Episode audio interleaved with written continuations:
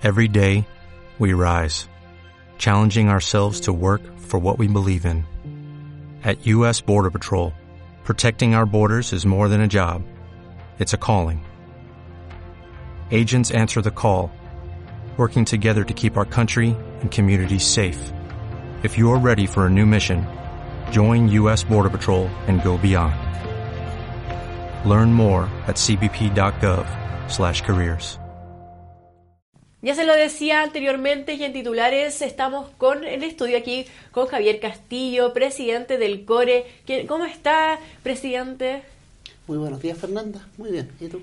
Muy bien, aquí cuéntenos un poquito referente, la gente muchas veces no sabe que el core, no sabe cuál es la función que tiene el core tampoco. Cuéntenos un poquito para empezar sobre cuál es la función que tiene el core. Bueno, su función principal es ser par en el gobierno regional. El gobierno regional está constituido por el intendente, que es el representante del presidente de la República en la región de Atacama, y el Consejo Regional, que es el representante de la ciudadanía de cada una de las tres provincias de Atacama, en este caso en particular.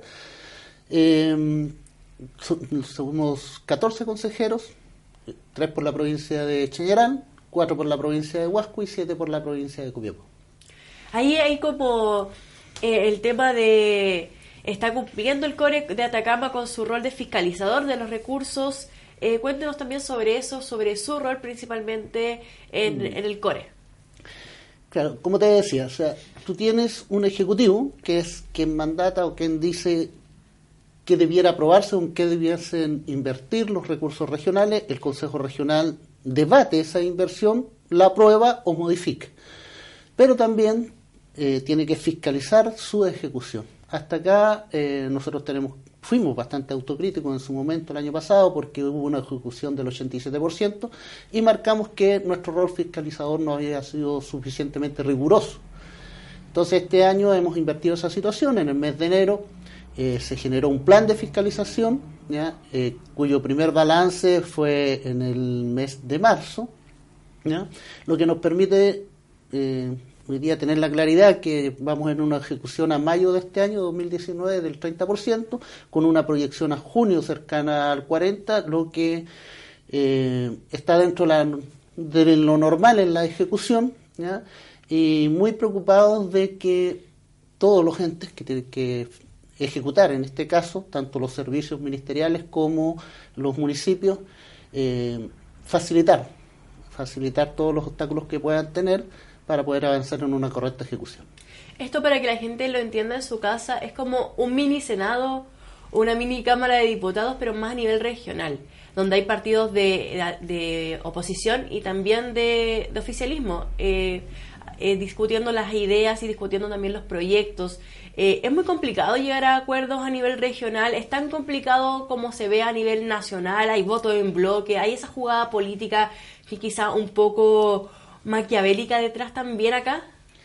Yo creo que no es el caso porque en el Parlamento lo que se discuten son leyes, entonces las leyes discuten posiciones políticas, evidentemente. Eh, en los consejos regionales o en los gobiernos regionales eh, va directamente en beneficio de la gente, es la inversión. Eso es lo que se discute. Y en eso no, no hay mayor discusión. O sea, ¿quién puede decir que no al hospital de Diego Almagro, al hospital de Huasco? Eh, ¿Quién puede decir que no a iniciativas las pistas atléticas en Copiapó o la piscina temperada que está en proyecto. Entonces no, no, no es complejo ya desde la mirada política. Ahora te insisto, como hay eh, consejeros regionales de las tres provincias, cada uno sí tiene que preocuparse de que la repartición de recursos e inversión del gobierno regional sea equitativa y a todas las comunas de la región eh, le, toque su parte. Podríamos decir que hay una mirada política más pura desde lo esencial de la política y etimológico, cosa de la gente para y por la gente. Yo creo que sí, sí, se da mucho eso y se da mucho un clima de, acuerdos y consensos. Eh, entendemos que frenar la inversión es hacerle un daño directo a la gente. Ahora, eh, la discusión mayor en el Consejo Regional no es precisamente quién gana posiciones en referencia a dónde o o en qué sector en particular se va a invertir, sino que la principal discusión es la falta de recursos para poder acudir a todas las demandas ciudadanas que existen en este momento. Y en esos casos, Eh, ¿Cómo se hace? Eh, yo, hemos estado presente como equipo en muchas comisiones también que han tenido de discusión de, dónde se distribuyen los recursos y hemos sido testigos también de eso que usted menciona, que es el hecho de nos falta dinero, eh, tenemos que apelar. ¿Cómo se, se lleva esa frustración? Bueno, es complejo, mira. Te voy a poner uno de los ejemplos que más nos, duele como Consejo Regional, el tema de la discapacidad mental eh, la discapacidad mental en Chile se considera más que una enfermedad, se considera una condición y por ende no tiene vías de financiamiento desde el Estado. Entonces hemos tratado de abordar esa situación y, no con todos los resultados que quisiéramos para poder dar cobertura a una gran demanda. Reconocemos, sí, en todas las organizaciones sociales que se hacen cargo del autismo, del Down, de, de la silencia eh, del adulto mayor y qué sé yo, hay una gama grande de, discapacidad mental y hay mucha gente muy comprometida con ello, muy comprometida. Saludar a la gente de Atadis, por ejemplo, con Isabel Cortés a la cabeza, o a Descubre mi Mundo, que se preocupa del autismo. Entonces, ese tipo de frustraciones son, son complejas, pero también tenemos grandes resultados. Por ejemplo, esto del, del eclipse, que proyecta definitivamente a la región de Atacama como una región astronómica, una región privilegiada por su cielo.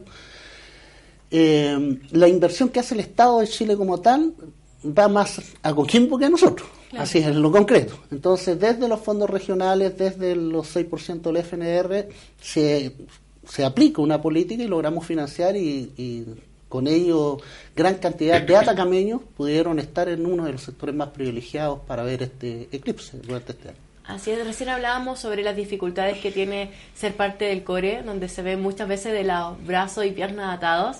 Eh, hay temas que son súper sensibles para la comunidad, por ejemplo, el desempleo. Eh, ¿Ustedes han trabajado en políticas eh, para solucionar un poco este tema? Mira, yo creo que sí, ahí hay una este año en particular aprobamos un marco de 12 mil millones de pesos que está visualizado hacia la minería. Hasta acá ya se han aprobado alrededor de 6 mil millones. ¿ya? 4 eh, mil en maquinaria y infraestructura y ahora 2 mil más en, apoyo técnico. Entonces, nosotros tenemos convicción absoluta. La, gran minería eh, produce mucha economía, genera gran economía, pero no precisamente para los habitantes de Atacama eso, es, eso es así. Eh, la mediana minería sí cubre más mano de obra de, aquí de la región, pero la pequeña minería históricamente es, la que se hace cargo de la mano de obra y mano de obra, digámoslo con todas sus letras, o sea, de los mayores de 50 años que le cuesta mucho entrar a trabajar en minería eh, de gente que tiene silicosis, qué sé yo. Entonces ellos se, hacen cargo de una situación que no es menor. Entonces en ese sentido, esta política que se aplica de apoyo a la pequeña y mediana minería, eh, pensamos que es bastante positiva y reactivadora. Como así también los proyectos grandes que cuesta para que se ejecuten. O sea, no es fácil sacar adelante un proyecto grande. Nosotros venimos discutiendo el hospital de Diego de Almagro y el hospital de Huasco. Es fácil hace tres años más o menos ya este año debería empezar a materializarse. Entonces, cuando tú construyes una obra tan grande como un hospital, estás generando mano de obra. Pero ahí tenemos un problema porque la construcción, las, las empresas constructoras en Atacama no abundan. ¿Ya? No abundan y lamentablemente las licitaciones son ganadas por empresas de Santiago que vienen con su gente eh, y que no generan mucha absorción de mano de obra. Entonces ahí eh, la discusión que hay con el Ejecutivo es cómo logramos revertir esa situación. Si las platas son regionales, es evidente que tienen que dar trabajo a la gente de la región. Así es. Eh, hay un otro tema que es positivo. Se entregaron 850, casi 900 millones de pesos a las municipalidades, a las nueve municipalidades. Cuenten un poquito sobre cómo recibieron estos recursos y en qué se van a destinar. Claro, mira, esos 800 millones de pesos están en las glosas que esto es, mucho número, ¿eh? del 100% de los recursos que recibe Atacama, el 6% ya son eh, para inversión en cultura, en deporte, eh, prevención de drogas, medio ambiente. Entonces, de, ese porcentaje, de ese 6%, el 30% va para los municipios, y ahí están esos 800 millones que se entregaron la semana pasada, en, en programas ¿Y qué significa invertir en programas? Significa que la municipalidad que es la representante del territorio de la comuna, eh, empieza a proyectar en lo que piensa ellos es más sensible para la gente, lo que puede producir un mayor efecto en los temas que te acabo de señalar, tanto de cultura, de deporte, prevención de drogas, delitos. Entonces, hemos visto muy buenos programas ahora. Eh, se concentraron principalmente en el traslado de gente al, al tema del eclipse y uno dirá, oye, pero si son dos minutos y tú inviertes plata para trasladar gente a ver esto, pero no es eso, es cómo los atacameños nos hacemos propio este fenómeno ¿ya? que nos va a permitir proyectarnos en un, en un desarrollo distinto al que hemos tenido siempre y que tiene que ver más con lo científico, que tiene que ver más con apreciar los cinco años que tiene la Universidad de Atacama en el trabajo de astronomía. Entonces, eso que, que, parece tan, tan efímero, el, minuto que duró el eclipse, eh, está proyectando la región de Atacama muy interesantemente tanto en la ciencia, la tecnología, como en un atractivo turístico distinto. En el tema de los 850 millones de pesos que se entregó a las municipalidades, eh, lo recibían con mucho ánimo los alcaldes, pero también algunos veíamos con una cara un poco triste de siempre nos entregan menos recursos. ¿Por qué se hace esta distinción de entregar menos recursos a algunas municipalidades y más recursos a otras, como Huasco, por ejemplo? O sea, hay que partir del hecho de que antes que se entreguen los recursos, se dividen equitativamente para cada territorio. O sea, no es lo mismo eh, Copiapó con 180.000 habitantes que, no sé, pues Alto del Carmen con 8.000 y tantos. O sea, hay una diferencia demográfica, pero que no es tan excesiva tampoco. ¿eh? Igual hay una, una, repartición bastante equitativa de los recursos. Y ahí viene eh, la capacidad que tengan los municipios de presentar proyectos. Entonces, a la medida que presentan mayor cantidad de proyectos, tienen más posibilidades de ocupar todo el ítem que se les entrega para, para su ejecución. Pasa por ahí entonces, por la capacidad de gestión de los municipios. Claro, por la capacidad de gestión de los municipios. Entonces, municipios que tienen buena, buena gestión y pueden presentar más proyectos, bueno, se llevan el total de los recursos que están designados para ello. Eh, siempre se critica a Chile por el tema del centralismo. Existe un centralismo constante, se hace tema nacional, Santiago es Chile, a tema regional, la capital regional, en este caso Copiapó, vendría a ser toda la, región de Atacama. ¿Existe descentralización en el tema de, del CORE para elegir los proyectos, para eh, gestionar también para legislar, por ejemplo, se piensa un poco a veces más en Chañaral, en Huasco, en Alto del Carmen, que en Copiapó? Claro, mira, yo creo que si hay un espacio democrático es el Consejo Regional, en su expresión, por lo que te decía recién, tiene una expresión territorial. Entonces, cada territorio viene a defender sus intereses en función de los demás, a, exigir la equidad. Eh, y ahí está quizá eh, la tensión política un poco más aguda que puede haber. Pero por suerte hemos resuelto bien y la idea de descentralizar es una idea que cruza transversalmente a todo el Consejo Regional. Es más, en este, en este año hemos estado en cada una de las comunas de la provincia del Huasco, ya, ya cumplimos ese periódico, hoy día mismo estamos iniciando el ciclo en la provincia de Chañaral, en la provincia de Copiapó hemos estado en Caldera, entonces hemos sesionar, que pareciera un, trámite administrativo, es tremendamente importante cuando tú lo haces fuera de Copiapó, fuera de la capital regional. Entonces desde ahí comienza la descentralización. Pero nosotros pensamos que la descentralización es algo que va un poco más allá de, es como entiende en el territorio, la gente del territorio que tiene que defender sus intereses, lo que en su visión le puede proporcionar más felicidad, porque a lo mejor nosotros desde, desde la capital regional pensamos que eh, un parque te va a hacer tremendamente feliz. ellos pueden decir, mira, un parque no me entusiasma, yo quiero una cancha de fútbol porque tenemos un montón de gente que juega a la pelota y no tiene ningún espacio donde hacerlo. Entonces, ¿quién toma la definición? Nosotros los que estamos formando o un criterio de, nivel regional para repartir los, los, dineros equitativamente en cada una de las comunas, o la comuna que piensa en su territorio en función de las necesidades de su gente. Entonces la descentralización parte por las personas, por conocer bien su territorio, estar organizados en juntas de vecinos, clubes deportivos, clubes de adulto mayor, en fin, y desde ahí levantar denuncia, eh, demanda de infraestructura o lo que sea, a través del cable a tierra o la comunicación directa que existe en cada uno de los territorios de las comunas, que en este caso son los concejales, y los concejales lo discutirán en el Consejo Municipal con sus alcaldes, y los alcaldes harán subir al Consejo Regional sus demandas. Entonces así debiese funcionar el sistema de buena forma, pero eh, para que ello así suceda se necesita una comunidad empoderada, eh, sabedora de sus derechos y capaz de organizarse.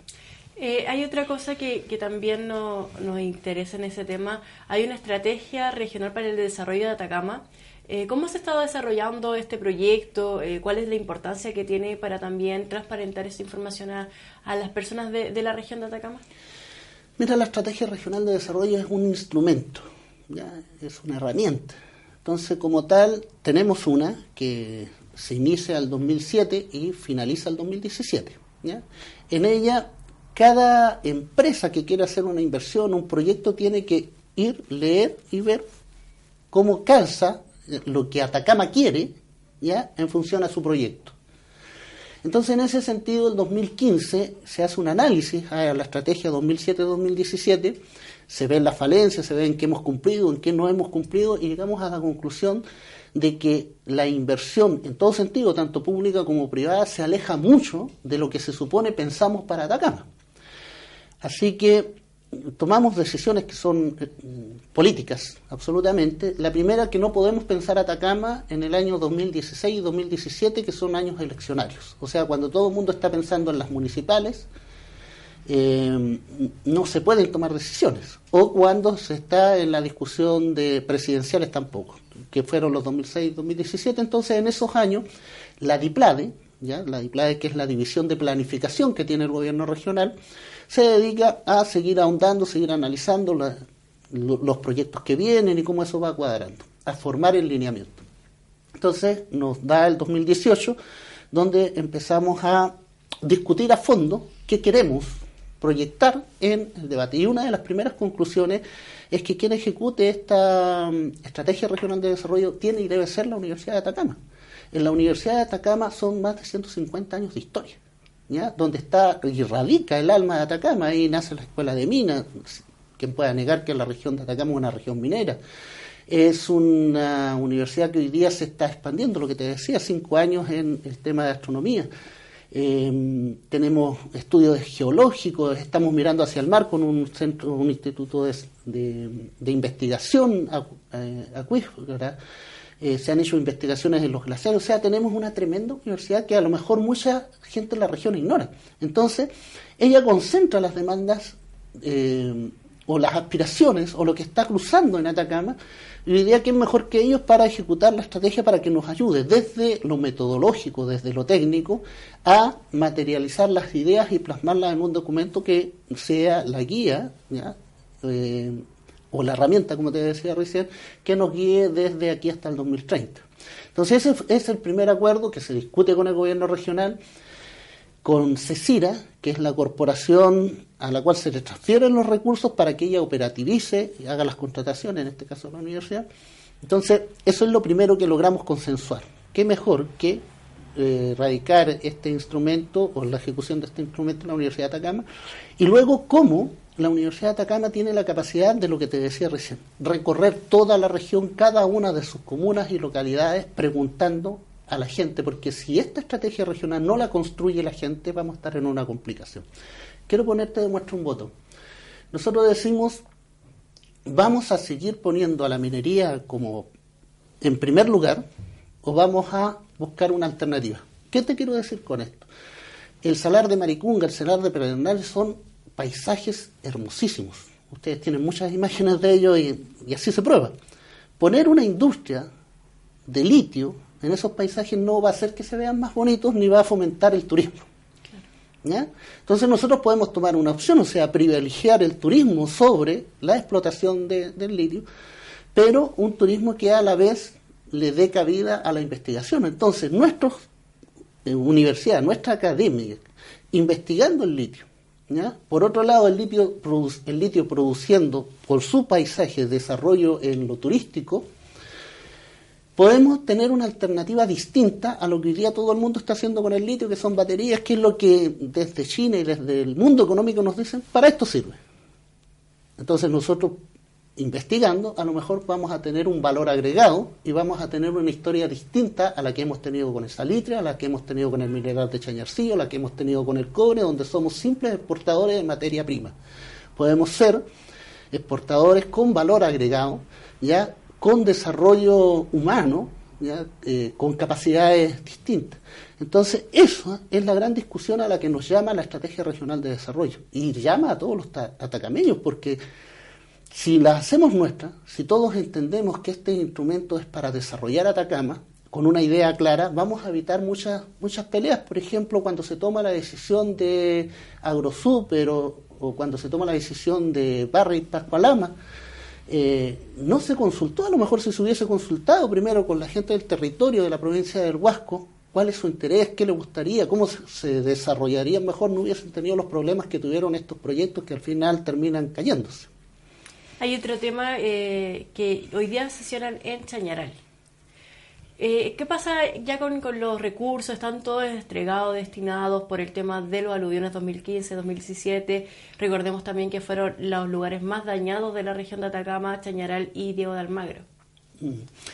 Mira, pensamos que el trabajo que se ha hecho en Diego de Almagro es contundente. O sea, se, repuso una ciudad. Lo mismo pasa con Chañaral. ¿eh? Y hay varias cosas que hay que seguir ahondando en ellas, viendo cómo podemos mejorar, cómo creamos ciudad.